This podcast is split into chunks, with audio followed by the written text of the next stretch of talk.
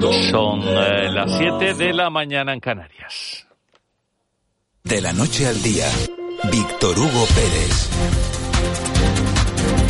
Hola, ¿qué tal? Eh, buenos días. Eh, aquí comenzamos en Canarias, en Radio de la Noche al Día, contándoles, como siempre, todo lo que se noticia aquí en Canarias, en España y en el mundo. Por fin, ese viernes, y no es un viernes cualquiera, llega un largo fin de semana, porque el lunes, ya lo saben, el lunes es festivo, se celebra la festividad de la Virgen en todo el país, así que tres días eh, que agradecerán sobre todo los que trabajan en este mes de agosto, los que están de vacaciones, pues bueno, casi ni lo notarán de todas formas, estén trabajando, sigan de vacaciones, no pierdan la buena costumbre de sintonizar siempre la radio, porque nosotros estamos aquí el lunes también.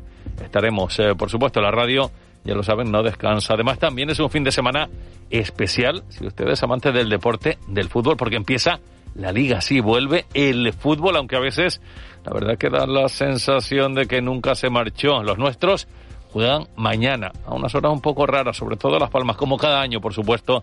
Aquí se lo vamos eh, a contar. Además, segundo día de implantación de las medidas de ahorro energético, el apagado de los escaparates. A partir de las 10 de la noche se sigue ampliando a más comercios y al final nos vamos a acostumbrar a esa oscuridad con el alumbrado público como única iluminación. Y en las tiendas y en la restauración, bueno, aplican esa medida y el resto con resignación. La presidenta de la FECAO, de la Federación Canaria de Ocio y de Servicios, lamenta que no se les haya tenido en cuenta a la hora de aprobar unas medidas que no están pensadas para esos negocios y recuerda que ese decreto choca con otro de mayor rango que prevalece para asegurar la salud de los trabajadores y no cree que la redacción actual del texto, con esa redacción, se acabe por aprobar el decreto, lo acabe por convalidar el eh, Congreso. Bárbara Cabrera.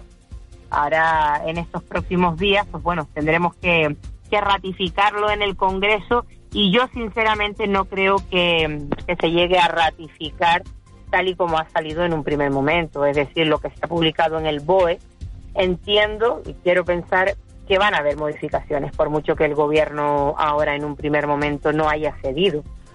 Y parece que la séptima ola de la pandemia está pasando en Canarias. La ola silenciosa, porque nunca sabremos el total de casos, eh, pero sí que coinciden todos en que es la ola mayor, porque rara es la persona, seguro que ustedes lo han comprobado, a veces también incluso en primera persona, rara es la persona que no se ha contagiado en los últimos meses. Hemos retomado la vida casi normal y eso, pues claro, se ha notado en los contagios de gente de todas las edades. Pero como solo se computan, ya lo saben, los mayores de 60 años que lo notifican, nunca vamos a conocer las cifras exactas y reales. Afortunadamente, casi todo el mundo está vacunado y por eso este boom de contagios ha dejado en su mayoría casos leves, aunque, eso sí, ha seguido muriendo gente y sigue muriendo gente por COVID en todo el mundo y también aquí en Canarias. No podemos olvidarlo ni dejar de pensar en ello, pero como decimos, parece que el pico de casos eh, va quedando atrás y de hecho Tenerife y el Hierro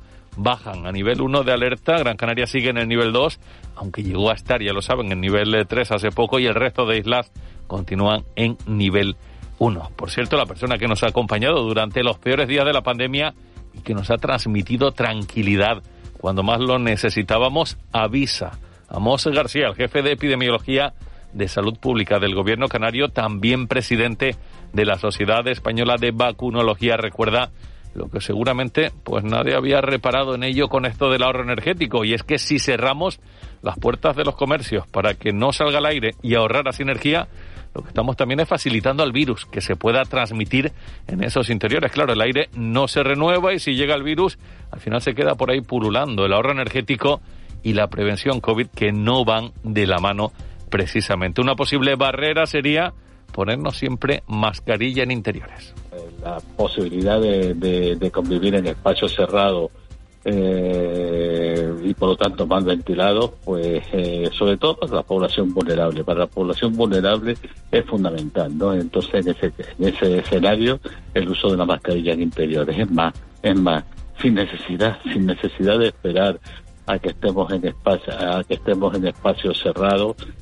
Amos eh, García, todo un crack y una auténtica referencia. Y este fin de semana, todos los caminos conducen a Candelaria, sí, porque la tradicional peregrinación a la Villa Mariana se retoma en su máximo esplendor después de dos años complicados por la pandemia. Además, al caer en lunes, el día grande, pues espera que mucha más gente se anime a visitar a la Virgen, escalonándose entre estos eh, días. Desde hoy por la tarde, noche y hasta bien entrado el lunes, personas procedentes de todos los puntos de Tenerife, otras llegadas desde todo el archipiélago, también desde la península, incluso de otros países, todos tienen una cita con la morenita. Luego les vamos a dar recomendaciones y consejos por si también van a peregrinar. Incluso se habla de más de 100.000 personas. Algunas previsiones hablan de eso, más de 100.000 personas este año, ya se lo pueden imaginar. Por cierto, contar motivo, hoy desde las 10 de la mañana el programa Una más Uno de esta casa de Canarias Radio se va a hacer desde allí, desde Candelaria, y vamos a escuchar a todos los protagonistas. No se lo pierdan a partir de las 10 y más citas en Gran Canaria y, por ejemplo, sube el telón el Fiestorrón en Arucas, después de dos años de parón también por la pandemia, el mayor festival pop rock de Canarias. Entre otros van a estar eh, Loquillo, Estopa y M-Clan. Más de 30.000 personas podrían pasar por allí, por la fiesta, durante todo el fin de semana. Y también, si les gusta mirar al cielo, esta noche y mañana vamos a tener el mayor pico de la lluvia de estrellas de las Perseidas. Se pueden ver durante varios días, desde hace ya unas jornadas y hasta dentro también de unos cuantos días, pero sobre todo hoy y mañana cuando mayor densidad de estrellas fugaces se van a surcar el cielo. El problema este año es que hay luna llena, eso hará más difícil que podamos verlas de igual manera, igual de bien que en otras ocasiones. Habrá que buscar un lugar apartado, intentar que solo moleste esa luz de la luna y tumbarse a disfrutar del cielo único que ofrece Canarias. Y si es en buena compañía, todavía mejor compañía como la de la radio. 7 y 7, comenzamos. Caja 7 te ofrece los titulares del día. Lo hacemos eh, repasando con Cristian eh, Luis eh, los principales titulares y sonidos con los que amanece la jornada. Cristian, ¿qué tal? Muy buenos días. Buenos días, Víctor Hugo. Comenzamos con página sanitaria porque Canarias ha notificado dos casos confirmados y tres en estudio de viruela del mono en las últimas horas. En total, y desde el inicio de la alerta, Canarias ha contabilizado 136 positivos. El jefe de epidemiología del Servicio Canario de Salud, Amos García Rojas, confía en que la Agencia Europea del Medicamento consiga la posibilidad de que cada vía de la vacuna de la viruela del mono se divida en al menos cinco dosis para inmunizar así a más personas.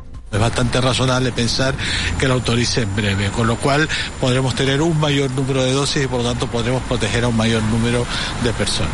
Eh, la viruela del mono, además, en líneas generales es un proceso afortunadamente leve, pero claro, si el número de casos sigue creciendo, corremos el riesgo de que se puedan afectar personas vulnerables. Y en cuanto a la pandemia, la Consejería de Sanidad ha actualizado los niveles de alerta COVID de modo que Tenerife y El Hierro han bajado al 1 o de riesgo bajo ante la mejoría de los indicadores asistenciales en ambas islas. El resto del archipiélago continúa como estaba. Más asuntos. La ubicación del Centro Nacional de Vulcanología sigue en el centro de la polémica. Una vez aprobado que esté en Canarias, Tenerife y La Palma pugnan por acoger esa sede. El coordinador científico del Involcan, Nemesio Pérez, ha recordado que en función de los acuerdos adoptados por el Senado, el Parlamento de Canarias, y el Congreso de los Diputados, la sede debe estar en Tenerife. Mientras, el presidente del Cabildo de La Palma, Mariano Hernández Zapata, ha insistido en que su isla es la mejor opción para acoger este centro científico. Escuchamos a ambos. La sede principal del Instituto Geológico de Canarias debe estar eh, en Tenerife. Eso no significa que existan subsedes, como no podía ser de otra forma, en otras islas con riesgo volcánico. Yo creo que ya está bien también de, eh, de, no, de no entender y de, y de intentar eh, mirar de lado ¿no? a las islas eh, no capitalinas y en Tenerife continúan las protestas por la construcción del proyecto turístico Cuna del Alma en el puertito de Adeje. Este pasado, este jueves, los activistas se han encadenado a la zona de la obra pidiendo su paralización. Algo que, según fuentes del colectivo Salvar el Puertito, han conseguido. Han paralizado la tercera parte de la parcela en la que están trabajando. Brani Bosanic, activista del colectivo, denuncia que se está construyendo patrimonio arqueológico, se está destruyendo patrimonio arqueológico y natural. No estamos aquí por capricho o porque sí. Estamos aquí porque entendemos que se está cometiendo un delito contra el patrimonio, contra nuestra cultura, nuestro patrimonio arqueológico, nuestra biodiversidad, la biodiversidad marina, y porque entendemos que es un modelo único y económico que pone siempre por delante explotar nuestro territorio. Nosotros no estamos contra el trabajo de ustedes, y en sucesos, un bebé de 19 meses da positivo en cannabis y cocaína en Las Palmas de Gran Canaria. Fue la madre quien llevó a su hijo al hospital porque lo notaba decaído. Los resultados del análisis toxicológico dieron positivo en las dos sustancias. Los padres del menor reconocieron ser consumidores habituales y apuntaron que de forma accidental su hijo podría haber consumido algún resto de estas sustancias del mobiliario de su casa. La Policía Nacional ha detenido a los progenitores como presuntos autores de un delito de abandono de familia.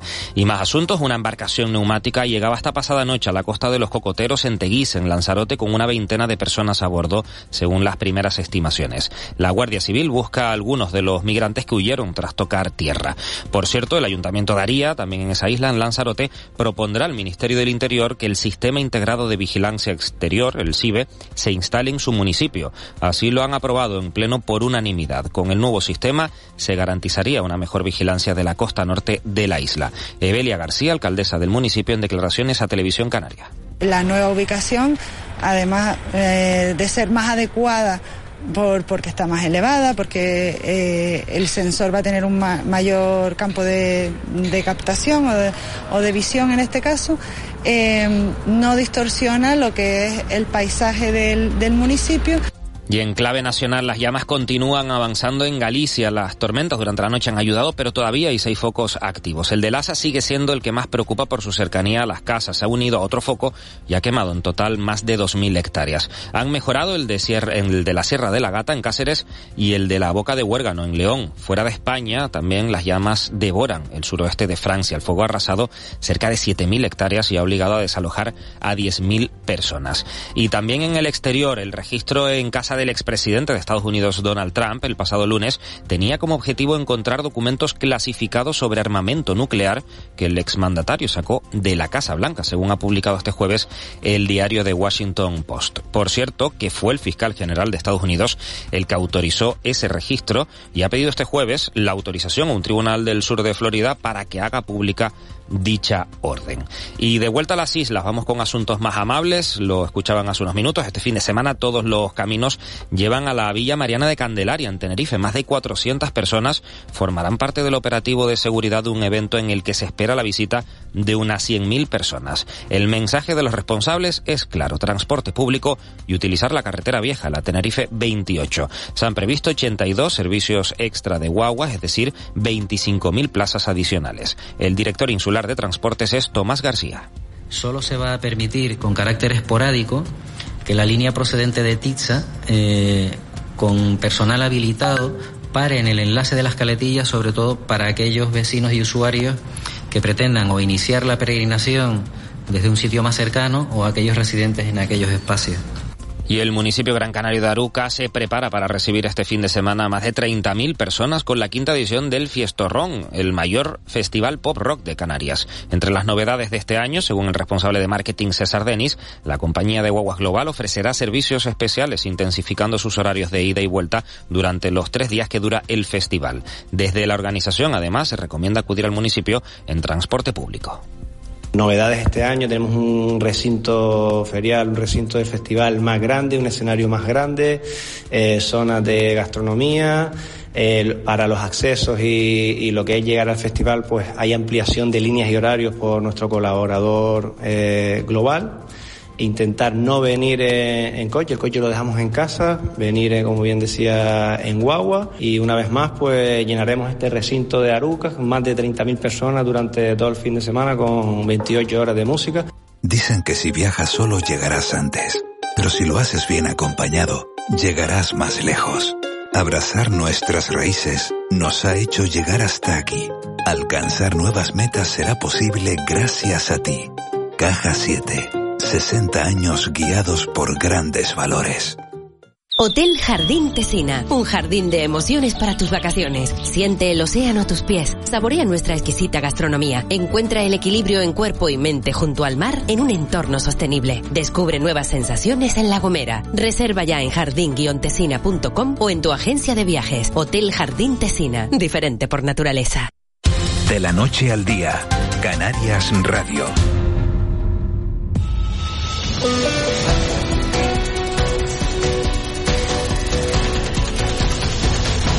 Siete y cuarto y tiempo para la actualidad del mundo del deporte que viene muy cargada porque ya se lo contábamos al inicio del eh, programa, vuelve el eh, fútbol, vuelve la liga. Sí, parece que fue ayer eh, cuando llorábamos con el Club Deportivo Tenerife en el último partido de la temporada que no se pudo lograr ese ascenso y se quedó a las puertas de subir a primera división. Pues bien, arranca la liga primera y segunda división en segunda. Hoy juegan Levante y Huesca dando el pistoletazo de salida a la temporada, pero mañana el segundo partido de la temporada en eh, segunda división y el primero de la jornada del sábado. Le iba Tenerife a las eh, cuatro de la tarde desde las tres y media aquí, por supuesto, en eh, Canarias Radio para vivir el antes, el durante y el después con Joaquín González, allí desde Tierras Armeras y todo capitaneado por el jefe de deportes de esta casa, Juanjo Toledo, con el que hablaremos después, un poquito más tarde, para anunciar, pues bueno, las novedades, contar un poquito todo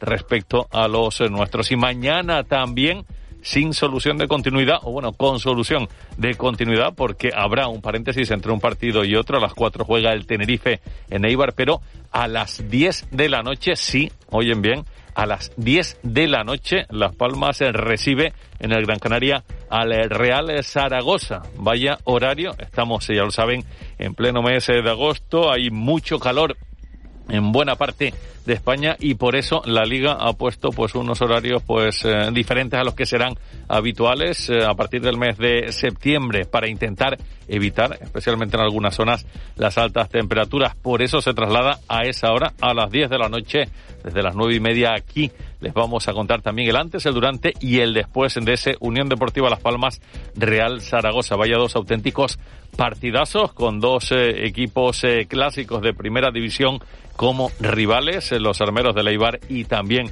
los eh, maños del eh, Real Zaragoza. En cuanto a lo que tiene que ofrecer el Club Deportivo Tenerife, bueno, todavía todo está en stand-by porque quedan algunas incorporaciones por llegar, quizá también incluso ese tan ansiado delantero en la Unión Deportiva Las Palmas también puede quedar alguna que otra incorporación por llegar al equipo. Hay, ya lo saben, de fecha hasta el 31 de agosto para cerrar las plantillas, eh, tanto de entrada como de salida, así que puede que varíe mucho, especialmente lo que sería el once tipo de cada uno de los eh, equipos canarios de aquí a que concluya ese plazo. Bueno, eso le pasa a todos los equipos en segunda, en primera, en todas las categorías y en todas eh, las ligas europeas. En primera división también arranca hoy la temporada con el Osasuna Sevilla. Isco no jugará el flamante fichaje de los hispalenses en las últimas horas. Se tiene que poner a punto, ha dicho su entrenador el Lopetegui, así que de momento habrá que esperar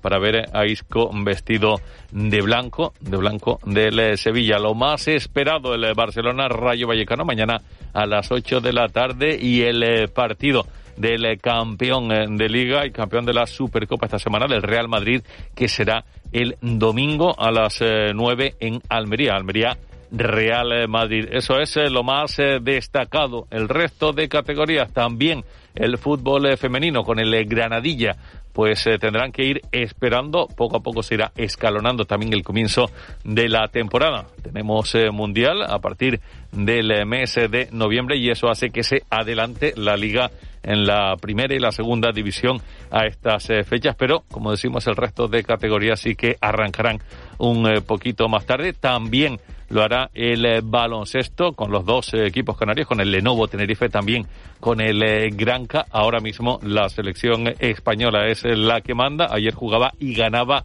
a la Grecia de Antetokounmpo, sin Antetokounmpo, que no jugó, pero ganaba en ese preparativo para lo que será el Eurobásquet. 7 y 19, no se lo pierdan. Todo el deporte, por supuesto, aquí en Canarias Radio. Este fin de semana vuelve Todo Goles Radio Arranca el curso 2022-2023 en Segunda División. En el Estadio de Gran Canaria, Las Palmas Real Zaragoza. Y en Ipurúa, Eibar Tenerife. Donde haya un equipo y un deportista canario, allí estará Canarias Radio. Todo goles radio con Juanjo Toledo. Vuelve el programa líder del fin de semana. Síguenos en las redes sociales. Somos Todo Goles Radio. Canarias Radio. Contamos la vida. De la noche al día. Canarias Radio.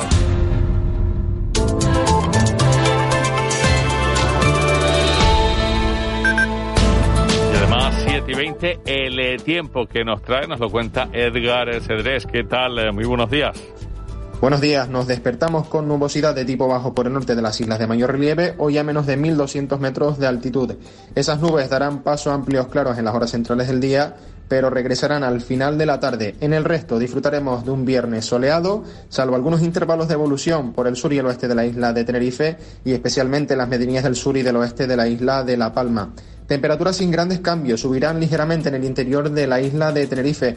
Las máximas en la costa entre los 23 y algo más de 28 o 29 grados a primera hora de la tarde.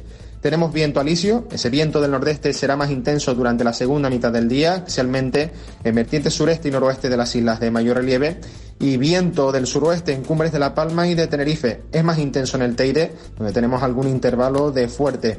En el mar, tanto hoy como a lo largo de todo el fin de semana, la situación estará bastante tranquila, predominará la marejadilla en las costas del sur y las olas más grandes por las del norte no llegarán al metro de altura. Como adelanto para el fin de semana, esperamos nubosidad en cantidad variable, nos dejarán disfrutar de ratos de sol y subirán las temperaturas, especialmente en los pueblos del interior. De la noche al día. Canarias Radio. Y además eh, nos vamos 7 y 21 al centro, coordinador de emergencias del 112, su portavoz es Carmina Lorenzo. Carmina, ¿qué tal? Eh, Muy buenos días. Hola, buenos días. ¿Qué contamos, qué destacamos desde el 112? Ha sido una noche bastante complicada donde las embarcaciones de migrantes han sido la tónica dominante. En concreto, a la isla de Lanzarote llegaba por sus propios medios una embarcación con 15 migrantes a bordo. Lo hacía la playa de los cocoteros. El dispositivo de emergencia desplegado en la zona asistió a todos ellos y trasladó a dos con diversas patologías al Hospital Doctor José Molina Rosa. En estos momentos estamos a la espera de que lleguen al muelle de Arrecife, perdón, al muelle de la Cebolla, eh, varias embarcaciones que han sido rescatadas por salvamento marítimo. Estamos hablando que podemos probablemente se tengan que asistir más de 300 personas en ese muelle de Arrecife. A, a, todo esto también tenemos que añadir que durante la noche el Servicio de Urgencias Canarias asistía a un varón herido grave en una colisión coche-moto que tenía lugar en la TF 217 en el municipio de La Victoria. El afectado, un varón de 58 años, presenta una amputación en extremidad superior y politraumatismos de carácter grave. Tuvo que ser trasladado en una ambulancia medicalizada a un centro hospitalario. Uf, vaya, vaya accidente que nos estás contando y sobre todo eh, pendientes a ese traslado de varias embarcaciones. No sé si tienes exactamente el número, pero hablas de más de 300 personas en total que tendrán que ser asistidas ahí en el muelle de, de la Cebolla. Más de tres centenares de personas, Carmina. Sí, sí, sí. El número de embarcaciones no está clara, puede rondar entre 5 o 7, pero no lo tenemos confirmado todavía, pero sí sabemos eh, que vienen entre, por un lado, unas 218 y por el otro lado unas 100 personas. O sea, estamos hablando probablemente de más de 300 personas que se tendrán que asistir en poco tiempo. La hora estimada de llegada es sobre las siete y media de la mañana aproximadamente al muelle de la Cebolla y hay todo un dispositivo de emergencias desplegado para asistir a estas personas que vienen en esas embarcaciones. Pues estaremos pendientes eh, a ver en qué estado llegan y, y el cómputo total de, de esas personas y, y, embarcaciones. Muchas gracias, Carmina, muy amable como siempre. Muy buenos días. Gracias a ustedes, buenos días. Son las 7 y 23. Nos vamos al kiosco a ver cómo vienen las portadas de la prensa.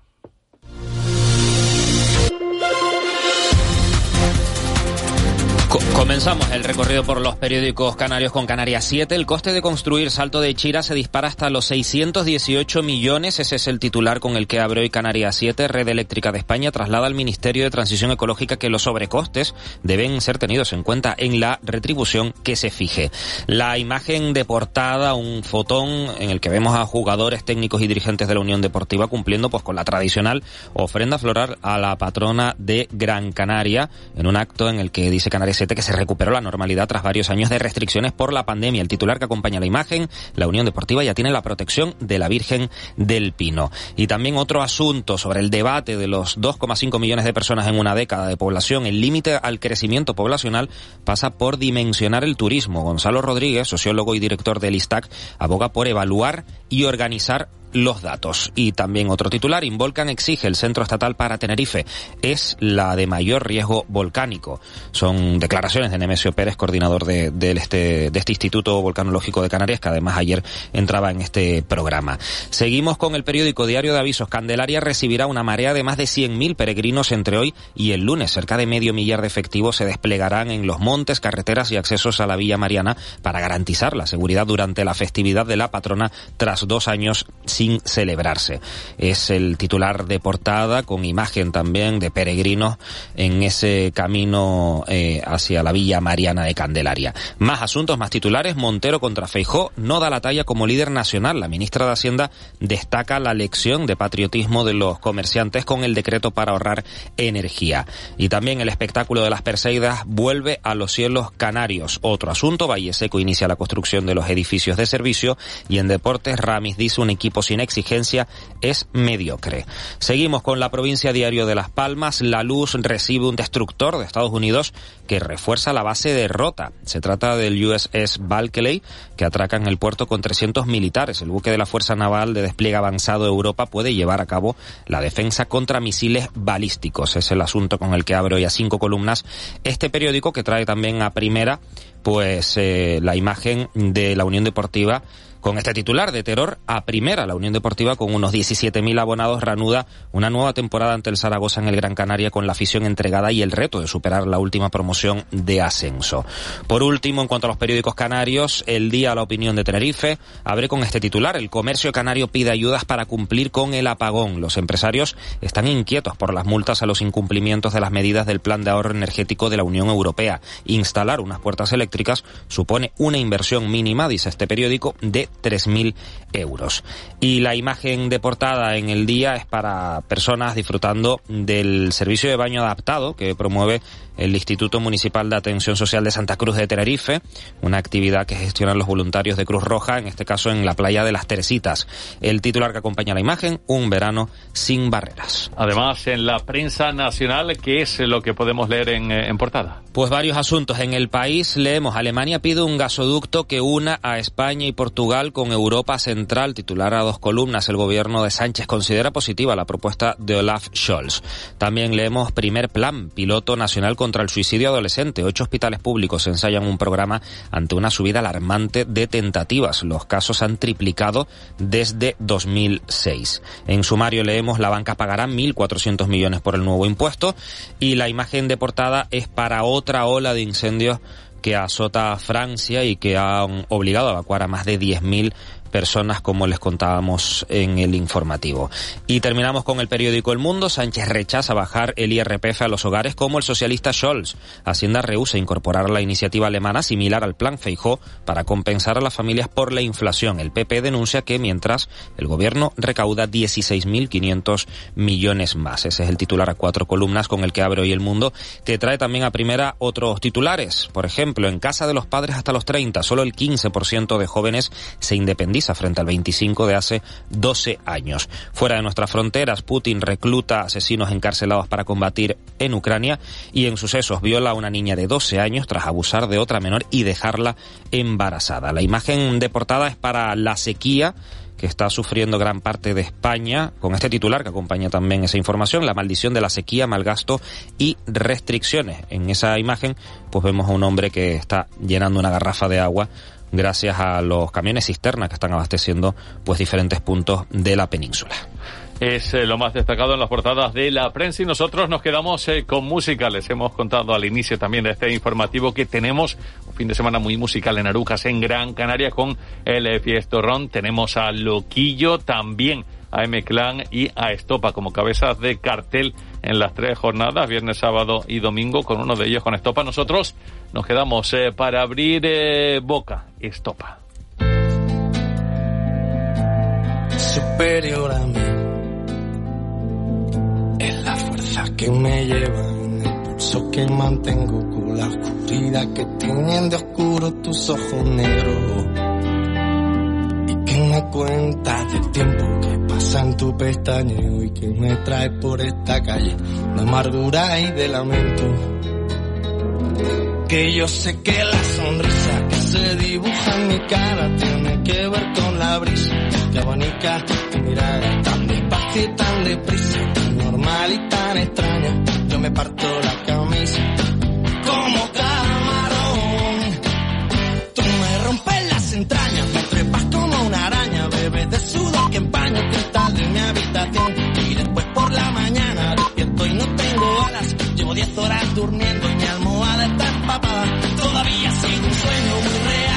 profundo. Tus ojos no tienen dueño porque no son de este mundo. Que no te quiero mirar. Pero es que cierro los ojos y hasta te veo por dentro. Te veo en un lado y en otro, en cada foto, en cada espejo. Y en las paredes En Cristalam tenemos la solución definitiva para el exceso de calor en edificaciones. Nuestras láminas de control solar 3M para cristal con una reducción térmica de más de un 80% y libres de mantenimiento son eficiencia energética en estado puro, sin obras, sin cambiar los vidrios, en exclusiva en Canarias, solo en Cristalam. Visítanos en cristalam.com. Llega por fin la ruta gastronómica de la cabra de Tejina. Del 29 de julio al 19 de agosto. Consume carnes frescas de Tenerife. Prueba y vota la mejor receta a través del código que está disponible en cada establecimiento participante. Ayuntamiento de la Laguna. Fundación Tenerife Rural Cabildo de Tenerife. GMR Gobierno de Canarias. Fiesta de San Bartolomé de Tejina. La Laguna. Rural y pesquera. Atención oyentes. Un extraño fenómeno recorre nuestras islas. Cada vez más personas están olvidando la rutina, el estrés, todo. Y se ven más felices, con un aura más atractiva. Cada vez hay más casos de amnesia estival, la asombrosa desconexión que provoca viajar y disfrutar de tus islas. Islas Canarias. Campaña cofinanciada por el Fondo Europeo de Desarrollo Regional, como parte de la respuesta de la Unión a la pandemia de COVID-19. Aquacirco, un espectáculo único y sorprendente. 50.000 litros de agua inundarán la pista del circo. Acróbatas bajo el agua, animales marinos en proyecciones holográficas 3D, en la sorprendente pista acuática donde el agua es espectáculo. Disfrutarás de un viaje mágico lleno de aventuras. Del 11 de agosto al 4 de septiembre en Telde, instalados en zona comercial La Mareta. Última estancia en el archipiélago. Más info y preventa en aquacirco.com. Sumérgete con nosotros. De la noche al día, Canarias Radio. 7 y 32. Eh, seguimos, eh, ya les hemos contado, todos los caminos conducen este fin de semana a la Villa Mariana Candelaria en la isla de Tenerife. Rubén Fernández es el director insular de seguridad del eh, Cabildo Tinerfeño. Rubén, ¿qué tal? Muy buenos días. ¿Qué tal? Muy buenos días. Porque yo no sé eh, si tienen, no sé, pues alguna estimación de cuánta gente puede desplazarse. Además, eh, al caer en fin de semana, pues, eh, pues tenemos a, que la gente puede ir escalonando esa peregrinación a Candelaria, se puede incrementar el número de, de peregrinos. ¿Tienen una estimación cuánta gente podría llegar a acudir a Candelaria estos días? Bueno, eh, se habla que aproximadamente eh, en torno a las 100.000 personas, puede que algo más, eh, se dirijan a Candelaria este fin de semana, que como bien dice, un fin de semana largo, en el que seguramente los peregrinos aprovechen también la jornada del día 13 del sábado para poder peregrinar con tranquilidad y bueno, y, y con seguridad, ¿no? Siempre digo yo, hacia, hacia la Villa Mariana. Yo no sé si es una de las más multitudinarias porque, claro, la gente después de dos años de, de pandemia, eh, con todo lo que eso ha supuesto también de restricciones a la hora de, de acudir a, a Candelaria, eh, no lo han podido hacer y ahora tenían más ganas de, de, volver a ver a la morenita. Se le suma el hecho del fin de semana y la posibilidad de muchos que, que antes no la tenían de, de ir aprovechando, pues eso, lo que digo, el fin de semana, pues no sé si va a ser una de las más multitudinarias que se recuerdan. Seguramente, seguramente sí. Eh, es, tradicionalmente ya la peregrinación cuando cae en, fines de semana son muy multitudinarias y bueno, y, y se aprovechan siempre estos estos días, esos tres días que habitualmente son dos, pero que en esta en esta ocasión son tres básicamente.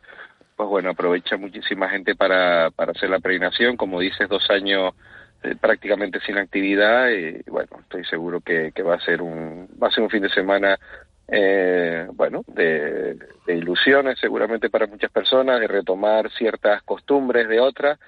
Y bueno, y ahí estaremos todos muy pendientes con un operativo que es bastante complejo, que es muy grande, que abarca muchísimos municipios y que bueno, ya estarán pendientes de cualquier incidencia. Eso le quería preguntar, ¿cuál es el operativo desplegado por el, eh, por el Cabildo para, para que todo vaya bien y no haya ningún tipo de problema?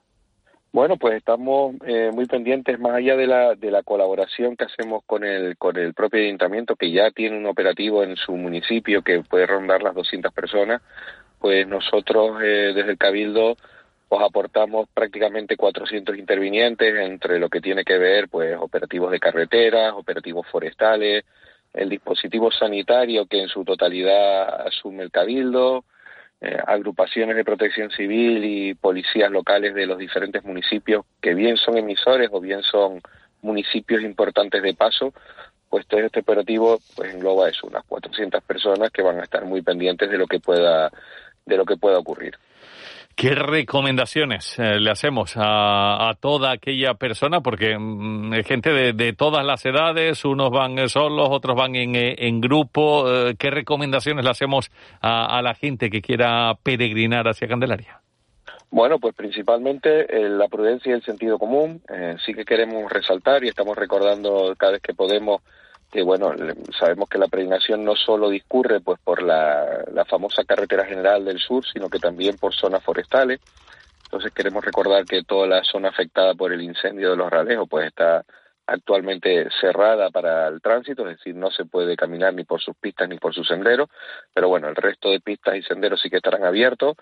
Bueno, toda la gente que, que camine, que venga por el monte, pues que lo haga siempre con un calzado cómodo, que lleve siempre agua, eh, algo de alimento también por si, por si es de necesidad, abrigo también, que bueno, que aunque los días es verdad que están bastante buenos, ya por la noche refresca, son caminos que habitualmente la gente desarrolla de, de noche o de madrugada para acabar en la basílica o bien a última hora del, del día 14 o bien ya por la mañana. Y bueno, principalmente eso, mucho sentido común, sobre todo para la gente que, que discurra por las zonas forestales, pues, evitar estar fumando, usar eh, elementos que puedan generar eh, chispas o, incendios, evidentemente. Y bueno, y muy pendiente de las indicaciones siempre que den los servicios de emergencia, que es lo más, lo más adecuado. Cualquier incidencia, cualquier necesidad de ayuda, pues a través del teléfono único de emergencias 112, que ya trasladará la incidencia o bien al centro de coordinación insular o bien al municipal en función de donde, donde se dé la situación para que podamos darle una respuesta lo más rápida posible. Y ese recordatorio, no ir nunca caminando por, eh, por autopistas ni por, ni por vías de ese, de ese tipo, que, que, que, es un riesgo tremendo, porque uno ve a los coches, pero los coches a lo mejor no, no le ven a uno. Entonces, mm, está prohibido totalmente circular, por ejemplo, por autopistas. Totalmente prohibido. Es verdad que ya llevamos bastantes años en los que la incidencia o, bueno, o ver a un peregrino por la autopista es muy, muy, muy complicado, muy difícil. Ya hay una, no recuerdo ya los últimos ocho o diez años eh, ver a nadie caminando, pero bueno, no está de más recordar que está absolutamente prohibido eh, caminar por esa autopista. Tenemos la carretera general del sur que va, a estar cortada desde las 6 de la tarde del día 14 hasta el paso de la ofrenda floral, que viene siendo en torno a las nueve y media, 10 de la mañana por esa carretera general. Eso va a estar absolutamente cortada. Solo va a estar abierta al paso de, de los vecinos de los barrios de Barranco Hondo y Red Azul Alto, Tabaiba. Eh, por lo tanto, que aprovechen esa vía. Pues eh, Rubén Fernández, director insular de seguridad del Cabildo de Tenerife, que vaya muy bien este largo e intenso fin de semana y que podamos todos disfrutar de esa peregrinación en honor a la Virgen de, de, Candelaria. Un abrazo muy grande, que vaya muy bien. Rubén, buenos días. Estoy seguro que sí. Muchas gracias y un abrazo. De la noche al día, Canarias Radio. Y además, 7 eh, y 38, hoy es el Día Internacional de la Juventud. Eh, por eso saludamos a esta hora en nuestros micrófonos a Brenda Riveros, la presidenta del Consejo de la Juventud de Canarias. Brenda, ¿qué tal? Muy buenos días. Hola, buenos días. Muchas felicidades en este Día Día Internacional de la Juventud. Bueno, pues sí, la verdad que está bien que se hable bien de la juventud de vez en cuando. Claro que sí. Eh, para preguntar también, eh, Brenda, por eh, la situación ahora mismo de, de los jóvenes en, toda España y sobre todo lo que nos interesa aquí en Canarias, que, que, no deja de ser complicada. Hemos pues, conocido en las últimas horas pues algunos datos, como por ejemplo el hecho de lo difícil que resulta pues para un joven el hecho de emanciparse, el hecho de irse de casa de, de sus padres. solo el 14,5% de los jóvenes canarios eh, puede emanciparse. Se habla bien a las claras de lo complicado que está la situación. Sí, el, medidor de emancipación de la juventud es siempre uno de los mejores indicativos para, para ver el, plan general en el que se está moviendo la juventud actualmente, ¿no? Es el, el desenvuelto general de el, resultado final que indica de verdad donde si los jóvenes están pudiendo o no ejercer sus vidas efectivamente. Claro, ¿y, qué es lo que significa? Que, que solo el 14,5, es decir, menos de dos de cada diez puedan, eh, puedan emanciparse. ¿Qué, ¿Qué es lo que significa a, efecto, efectos prácticos? Pues a efectos prácticos, eh, lo que está significando en realidad, eh, en, realidad la emancipación es como un resultado final. Entonces, lo que estamos comentando con esto es que existe una serie de, de, valores o de problemáticas añadidas que se van sobreponiendo una sobre otra eh, que evitan que los jóvenes tengan una posición normalmente económica adecuada para poder estar emancipándose, sobre todo cuando estamos hablando de un rango de edad que va desde los 16, aunque normalmente la emancipación se suele tomar más en consideración a partir de los 18, hasta los 30 años. Claro. Eh, eh, el, momento en el que la edad formativa ha acabado y tiene que empezar tu vida adulta, por así llamarla y estamos viendo que se está retrasando muchísimo. Claro, y esto va, imagino, directamente vinculado al hecho de la dificultad de conseguir un trabajo y la precariedad laboral, sobre todo a la hora de hablar de, los sueldos. Exactamente. Encima, eh, los datos de Canarias están otra vez más por debajo de la media de, la emancipación en España, que tampoco están, están un punto, un punto, un punto con uno, creo, por debajo. Eh, claro, la tasa de precariedad, la tasa de, parcialidad es bastante alta todavía en la juventud, incluso si nos estamos recuperando de lo que se llama el fenómeno COVID. Eh, también hay que tener en cuenta que esta eh, es una situación que para la juventud existía antes del COVID. Empeoró muchísimo, pero la juventud ya estaba reivindicando que sus valores de, desempleo, sus valores de sobre, cualificación, sus valores de, sueldos que no llegan, que, están prácticamente eh, en el mínimo, eh, lo llevamos arrastrando desde muchísimo, desde incluso antes de la crisis de 2008. Entonces es una problemática que hay, hay que empezar ya a trabajar directamente sobre ella. Claro, y, al hilo de lo que me estás eh, contando, ¿cómo ha influido, imagino que mucho y para mal, la pandemia en, en todo esto? Porque imagino que la situación era ya complicada, tenían muchísimas dificultades los jóvenes, pero con la pandemia mm, todo habrá todavía empeorado más.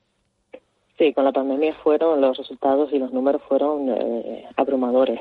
Eh, llegaron por encima de un 60 mm, en todas partes de España de desempleo juvenil. Eh, los primeros puestos que cayeron fueron normalmente los de los jóvenes porque eran los que tenían esos contratos indefinidos o esos contratos parciales que, que hacía muchísimo más fácil hacerse de ellos, ¿no? Claro, era complicado y todavía es mucho más, eh, más complicado. También eh, hemos leído, lo cuenta hoy el, el país, el, eh, un dato alarmante que es el incremento, fíjate tú, de, de, la tasa de suicidio juvenil en, en todo el, el país. Un dato para alarmarse muchísimo que además habla y, y, cuenta de un incremento del, pues no sé si del 30% en los últimos, en los últimos 15 años. Un, dato alarmante que no sé si va relacionado también con, con la falta de, de, de expectativas la, mala situación y, el ver que no hay una salida por parte de, los jóvenes de cara a, su futuro.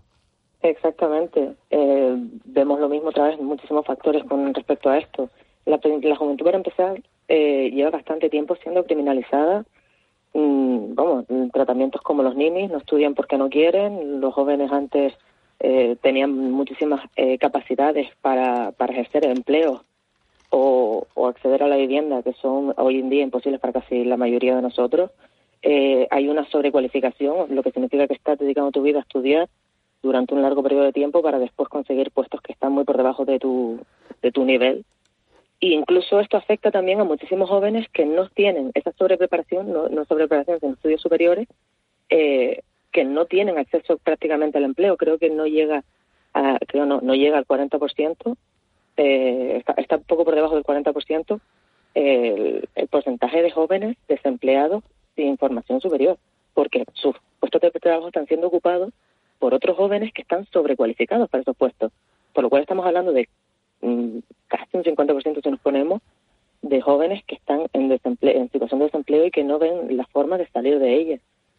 Eh, además, con esto, la subida de las tasas universitarias, que llevamos ya arrastrándonos un par de años, todo esto se va, se va juntando, más eh, esa, esa sensación de, que, de criminalización, como ya hablamos de la juventud, eh, en la que encima nos hacen pensar que la situación laboral no va a mejorar, no puede mejorar. Luego viene el COVID, que sube todavía esas expectativas ¿no? muy es, esa desilusión todavía con si ya no podemos conseguir este empleo antes, ¿cómo lo vamos a conseguir ahora, no? Y, y todo eso sumado al final ha hecho que los jóvenes estén muy, muy desencantados y, y que vean que su vida no avanza. Claro, pues eh, nosotros nos hemos querido hacer eco también en este Día, Día Internacional de la Juventud, de la situación, las inquietudes, lo que piensan y cómo sienten los jóvenes eh, de Canarias y lo hemos hecho con Brenda Rivero, la presidenta del Consejo de la Juventud de Canarias. Brenda, muchas gracias, muy amable, que vaya muy bien esta jornada. Un saludo. Llega Hola Golf a Canarias por cuarto año consecutivo. La Federación Canaria de Golf pone en marcha la campaña Hola Golf. Más de 1.500 personas se han introducido en este deporte a través de Hola Golf. Si quieres probar el golf, este es tu momento. Inscríbete en holagolf.es. De la noche al día, Canarias Radio. Y seguimos, hay que hablar de muchas cuestiones de la actualidad y para ello está con eh, nosotros el vicepresidente y consejero de Hacienda del Gobierno de Canarias, Román eh, Rodríguez. Señor Rodríguez, ¿qué tal? Muy buenos días. Hola, buenos días. Bien, bien. Encantado de saludarle. ¿Cómo va el verano? Preparando lo que va a ser un fin de semana importante con esa peregrinación multitudinaria Candelaria. Nos han dicho que más de 100.000 personas se pueden eh, desplazar durante estos días a, a la Villa Mariana. Así que tenemos un fin de semana por delante muy intenso, Román. Seguro. El verano siempre es un verano muy vinculado a las fiestas populares. Es cierto que este año tenemos un verano duro, con altas temperaturas, menos que en otros sitios aquí, pero altas temperaturas y por lo tanto precaución siempre en esta movilización, que, la gente se mueve a pie, hay que seguir las indicaciones de la movilidad de las autoridades y tener mucho cuidado estos días con el calor, porque el calor es un mal asunto nos estamos viviendo un momento muy crítico, una ola de calor terrible y por lo tanto desear a la gente que uh, esta peregrinación, los movimientos que se hacen este verano se hagan con mucha responsabilidad, con mucho cuidado y que descansemos, ¿no? Porque en septiembre volvemos pues a la carga y por lo tanto el verano tiene que servir también para el descanso cambiar de tercio viene bien a todo. Claro que sí. Ahorro energético. Román Rodríguez, en Canarias la mayor polémica viene por el tema de la bonificación del 50% a las guaguas. Primero las interurbanas, luego se anunció que se extienda a las urbanas y al tranvía en la isla de Tenerife, pero muchos creen eh, que sigue siendo insuficiente. Cada vez son más las voces que se alzan desde todas las instancias políticas eh, en torno a este asunto. Debería ser del 100% para equipararnos a lo que pasa con el tren en la península. ¿Cómo, cómo lo ve?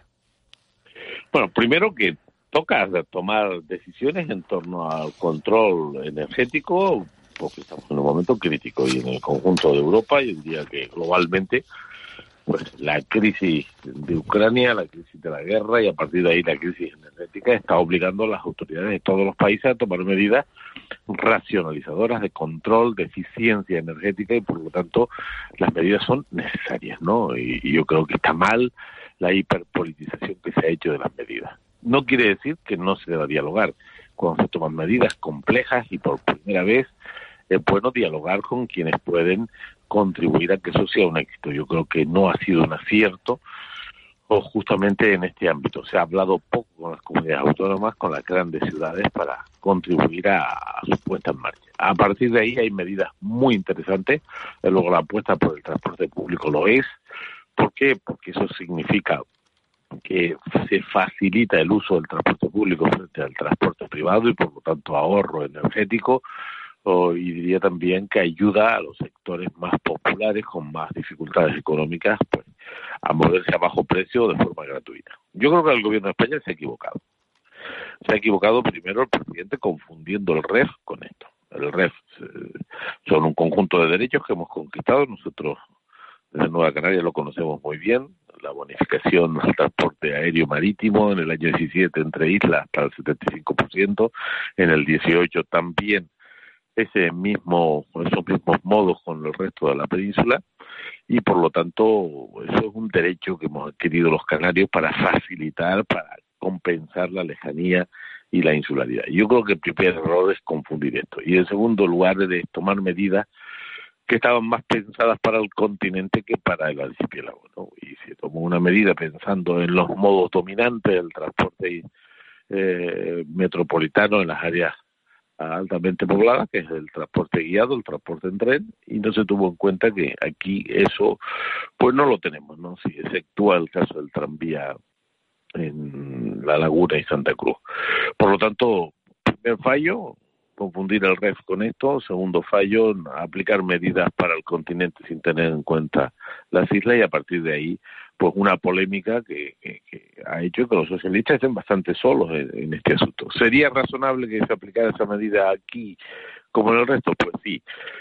Eh, pero el problema es que no va a ocurrir porque el gobierno de España ha dicho que no y esta es una medida que ellos financian Cierto es que el sistema de transporte urbano e interurbano, el transporte insular integrado, que es como se denomina legalmente, pues en Canarias tiene propuestas de bonificación muy interesantes. la gente, yo tengo hijos que, cogen la guagua y lo hacen con bonos muy baratos, muy baratos y que ahora se abaratan más. Y digamos, no va a ser un inconveniente la gratuidad total para que la gente utilice masivamente el transporte público, porque los procesos de bonificación que ya teníamos ahora intensificados van a facilitar a los usuarios el acceso a ese modo de transporte. Pero ha habido una polémica yo creo que ha sido un error del gobierno de. Entonces tenemos que desistir ya de, la idea o del sueño, entre comillas, del, del 100% de bonificación. No, pues hay que seguirlo luchando, nos consta que amplios sectores de la ciudadanía y casi todos los partidos pues estamos reclamando la incorporación de ese tema. Lo que sí digo es que eh, ha habido errores en el planteamiento, ha habido evidentes confusiones. Este es un asunto que hay que seguir reclamando, pero también digo que este no es un asunto que vaya a impedir que la gente utilice de forma importante el transporte público. Yo vivo en Las Palmas de Gran Canaria y guaguas municipales, que por cierto es una empresa pública que presta un servicio de altísima calidad, con frecuencia, con, regularidad, con seguridad, a un precio muy competitivo y que ahora está al 50%. Es decir, eh, el transporte público afortunadamente está muy incentivado como tiene que ser en el caso del archipiélago y ya ni le cuento el caso del barco y el avión que aunque no por esta razón sino por derecho pues también hemos conseguido altos niveles de bonificación para que el transporte no sea un inconveniente eh, en nuestras vidas y que, que, tenga unos costes muy accesibles. Lo hemos conseguido en gran medida en todos los modos de transporte. Y ahora tocaba intensificar las ayudas como en el resto del Estado y hay que seguirlo peleando, sin duda. Entiende de todas maneras que haya gente que se sienta maltratada o que se sienta tratada como ciudadanos de segunda división en comparación con eh, la península o, Baleares, con ese 100% que van a tener al, al tren y aquí pues conformarnos con ese 50%. Bueno, yo estoy muy acostumbrado, tengo mucha muchos años en esta actividad y sé lo que lo que representa la interpretación de las cosas nuestras en Madrid, no importa quién mande, ¿no? Es muy habitual que se confundan nuestras cosas, que no se tengan presente eh, y de manera que este es un episodio más de este asunto. En esta ocasión la gente ha reaccionado. Yo creo que aquí eh, el Partido Socialista se ha quedado prácticamente solo, eh, tratando de justificar una decisión que yo creo que ellos pensaron que Sánchez iba a aceptar el mismo, digamos, la misma gratuidad que aceptó para Baleares. Pero al final no ha sido así y es evidente que existe malestar y el malestar está justificado porque no es de recibo que no se haya tomado esta decisión. Eh, esta es una decisión, insisto, en términos cuantitativos, además moderada, ¿no? Moderada. Yo creo que ha sido un error político relevante eh, crear esta polémica por un asunto que es por cuatro meses, esto no es para siempre, esto es por cuatro meses, para facilitar el ahorro energético, para facilitar el uso del transporte público y yo creo que no hubiera costado demasiado haber aceptado las propuestas canarias como, como aceptó las propuestas de Baleares. Sinceramente creo que los socialistas, el gobierno de España se ha equivocado gravemente en este asunto y hay que seguir exigiendo gratuidad en estos cuatro meses, aún a sabienda de que hay otros asuntos y que este no es el principal, pero hay asuntos simbólicos y este lo es no parece razonable que sea gratuito en otros lugares, otros modos de transporte, y aquí no. Román, eh, también hay polémica en estos días. Eh, ¿Dónde debe estar ubicado el Centro Nacional de Vulcanología? Unos defienden Tenerife, otros defienden La Palma. Eh, se habla de posibles subsedes. ¿Dónde debería estar? Bueno, pues siempre es polémico la ubicación en un archipiélago de las sedes e instituciones de relevancia, ¿no? bueno, que mm, tendremos que discutirlo tranquilamente, pero yo tengo la impresión de que eh, esta sede de un instituto de este valor estratégico podía estar en cualquier isla del archipiélago, pero yo me inclinaría, aunque es una decisión que debemos colectivizar y racionalizar, por La Palma. ¿Por qué? Porque yo creo que La Palma necesitamos pues ayudar. Yo sé que esta institución tiene más tradición y más historia en Tenerife que en ninguna isla. El Instituto Vulcanológico de Canarias, el volcán, nació ahí. Yo creo que fue un acierto, ha hecho un gran trabajo, tiene una estructura potente en la isla de Tenerife, pero yo creo que en momentos tan críticos como los que vivimos y el impacto que, que, que el volcán ha tenido en la isla de La Palma, este gesto estaría bien yo creo que el impacto de una institución de esta característica en una isla de un millón de habitantes es muy limitado, aunque merecen y tienen historia para que se ubique ahí, pero La Palma igual tendría en esta ocasión, en estas circunstancias tan especiales, pues esta institución contribuiría pues yo creo que apostar por la isla, por su recuperación y por su futuro. ¿no? En cualquier caso, lo relevante es que tengamos la institución en Canarias y la ubicación debe ser de segundo orden, pero si usted me dice, dígame usted un lugar, yo diría La Palma. ¿Y si le digo, digamos, un lugar para la Agencia Europea del, eh, del Turismo? Bueno, pues eso, eso, eso sí que es un cuento por ahora. Eh, llevamos, es que somos unos artistas complicando las cosas. Lo del Instituto Volcanológico es seguro que viene para Canarias porque está decidido. Lo otro, si todo va bien dentro de 8 o 10 años. Parece más razonable pelear por conseguir que se ubiquen en Canarias, ya veremos dónde se ubica.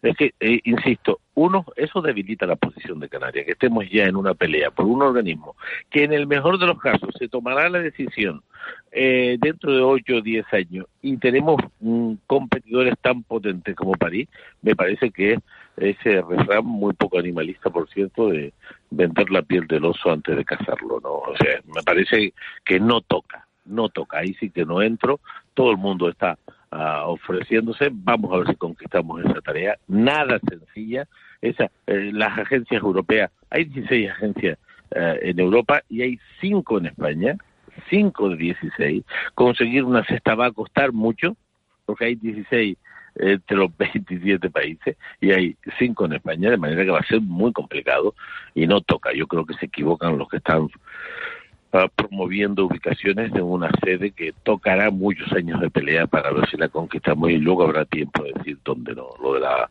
el Instituto Vulcanológico de otra naturaleza porque la decisión del gobierno de España está tomada, será en Canarias y hay que decidir su ubicación. ¿no? Claro, eh, Román, eh, eh, también se ha referido usted eh, en las últimas eh, fechas al desmesurado crecimiento poblacional que tenemos aquí en Canarias y sus consecuencias. En 30 años tenemos más de un 50% más de gente viviendo aquí, más de un 30% en lo que va de siglo. Las proyecciones del CES hablan de 2 millones y medio en 11 años. ¿Cómo, ¿Cómo se puede llevar todo esto? Bueno, primero siendo conscientes de que hay un problema demográfico muy severo en los últimos 40, 50 años en Canarias y es que el crecimiento de la población residente está alcanzando niveles eh, que comprometen la sostenibilidad de los modos de vida en el archipiélago. Es decir, estamos en 2.250.000 habitantes. Eh, en lo que va de siglo aumentó la población en 530.000. Euskadi, que es una comunidad de nuestro tamaño, en eso, en ese periodo aumentó 80.000 habitantes y nosotros 530.000. Eso significa que este ritmo de crecimiento es difícil de soportar. El sistema económico es incapaz de promover y crear empleo para tanta gente y a partir de ahí sufren las infraestructuras sanitarias, educativas, los puertos, los aeropuertos, las carreteras, la producción de agua, la producción de energía, la eliminación de residuos, el transporte. Todo esto está comprometido. No se puede estar hablando de sostenibilidad y no actuar sobre el factor que es el más determinante, que es el tema de la población. ¿Cómo se puede corregir? Hace veinte y pico años, siendo yo presidente del gobierno, planteamos este debate y yo encargué a un comité de expertos, de 20 expertos de aquí y de fuera, un análisis y concluían que efectivamente la capacidad de carga del archipiélago es limitada y que actuar sobre el origen, que es el modelo territorial, el modelo económico.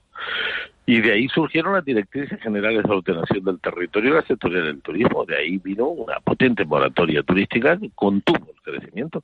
Desclasificamos en aquella época casi 500.000 camas turísticas que estaban en el planeamiento porque no habían hecho los deberes urbanísticos y menos mal que tomamos aquella decisión. Cierto es que cuando yo me fui, los gobiernos siguientes hicieron decaer aquello y no actuaron. Y, y las medidas que entonces se analizaron y las decisiones que entonces se tomó el Parlamento por unanimidad en aquellas leyes, pues fueron decayendo y ha vuelto a un proceso de crecimiento demográfico que hay que volver a analizar, que hay que volver a discutir y alcanzar un alto consenso. Esto no es un asunto que lo tengamos claro cuatro, ¿no? Esto es un asunto de mayorías sociales. Necesitamos que de nuevo este debate eh, entre en la sociedad canaria, lo hagamos con rigor, pongamos sobre la mesa las decisiones y tengamos una mayoría social que lo respalde para que esta contención del crecimiento poblacional haga más sostenible eh, la economía, la convivencia, eh, el desarrollo en sentido amplio. ¿no? Estamos Un viejo viendo- debate Sí, estamos viendo este ya, ya para acabar, Román, ahora mismo en Televisión Canaria Imágenes en directo, nos lo avanzaba el 112, estamos hablando de, del fenómeno de la inmigración y, y más de 300 personas llegan a esta hora al muelle de la Cebolla en la isla de, de Lanzarote. Más de 300 personas que han sido rescatadas eh, durante la madrugada y que están llegando ahora mismo a la isla de, Lanzarote. Llevábamos unos días en los que había bajado el flujo de, de inmigrantes, pero más de 300 eh, que llegan esta misma mañana.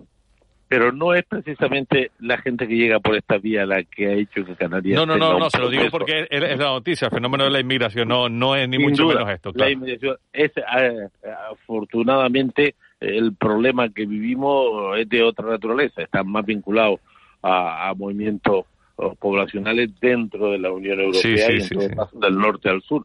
La inmensa mayoría de la llegada de personas en estos 40 años han venido del norte al sur. El peso específico de los inmigrantes que llegan desgraciadamente en estas circunstancias de extrema, ah, yo diría, vulnerabilidad, no es el problema demográfico de Canarias. El problema demográfico es más complejo y, y, y hay gente que lo trata de confundir a esta, a esta situación, cosa que no he hecho yo nunca, que no vamos a hacer y que vamos a combatir. El tema demográfico es un tema mucho más amplio. Tenemos datos más que contrastados de los últimos 40 años, esos datos que yo apuntaba en un artículo hace unos meses y que estos días, pues en una nota reiterábamos, ponen en evidencia que los movimientos migratorios son del norte al sur, que la única manera de contenernos es actuar sobre el origen, sobre el modelo de desarrollo, como hacen otros territorios de otros lugares del mundo. No puede ser que las segundas y terceras residencias, que, que, que cualquiera venga aquí y compre tres viviendas sin ningún tipo de control, hasta Baleares está poniendo controles a este tema. Necesitamos una profunda reflexión, un buen análisis y una mayoría social que apueste por contener la evolución demográfica si queremos hacer sostenible nuestro modelo de convivencia y nuestro sistema, digamos, ambiental. ¿no? Román Rodríguez, como siempre, muchas gracias, un placer, muy buenos días. Gracias, buen día. Son eh, las 8 y 12 minutos eh, de la mañana. Nosotros eh, acabamos de hablar con Román Rodríguez, nos ha dejado muchos titulares. Estaba hablando ahora por último de ese incremento poblacional bestial que estamos teniendo en el archipiélago, básicamente procedente de gente que viene pues de otros países de la Unión Europea, muchos, muchísimos italianos que son ahora mismo la colonia, por ejemplo, más amplia que tenemos aquí en Canarias y se solapa con otro asunto, no tiene nada que ver con la cantidad de personas que tenemos aquí en el archipiélago, sino con el fenómeno, en este caso, de la inmigración ilegal que llega y las mafias eh, que hace que llegue gente en eh, embarcaciones. Y al hilo de eso, esa última noticia, esa última hora que nos contaba el 112 y que vamos a seguir eh, comentando en torno a los más de 300 inmigrantes que están llegando a esta hora siendo trasladados al eh, muelle de la Cebolla en la isla de Lanzarote. Cuestiones eh, diferentes que tratamos y que comentamos eh, en los titulares con Cristian Luis.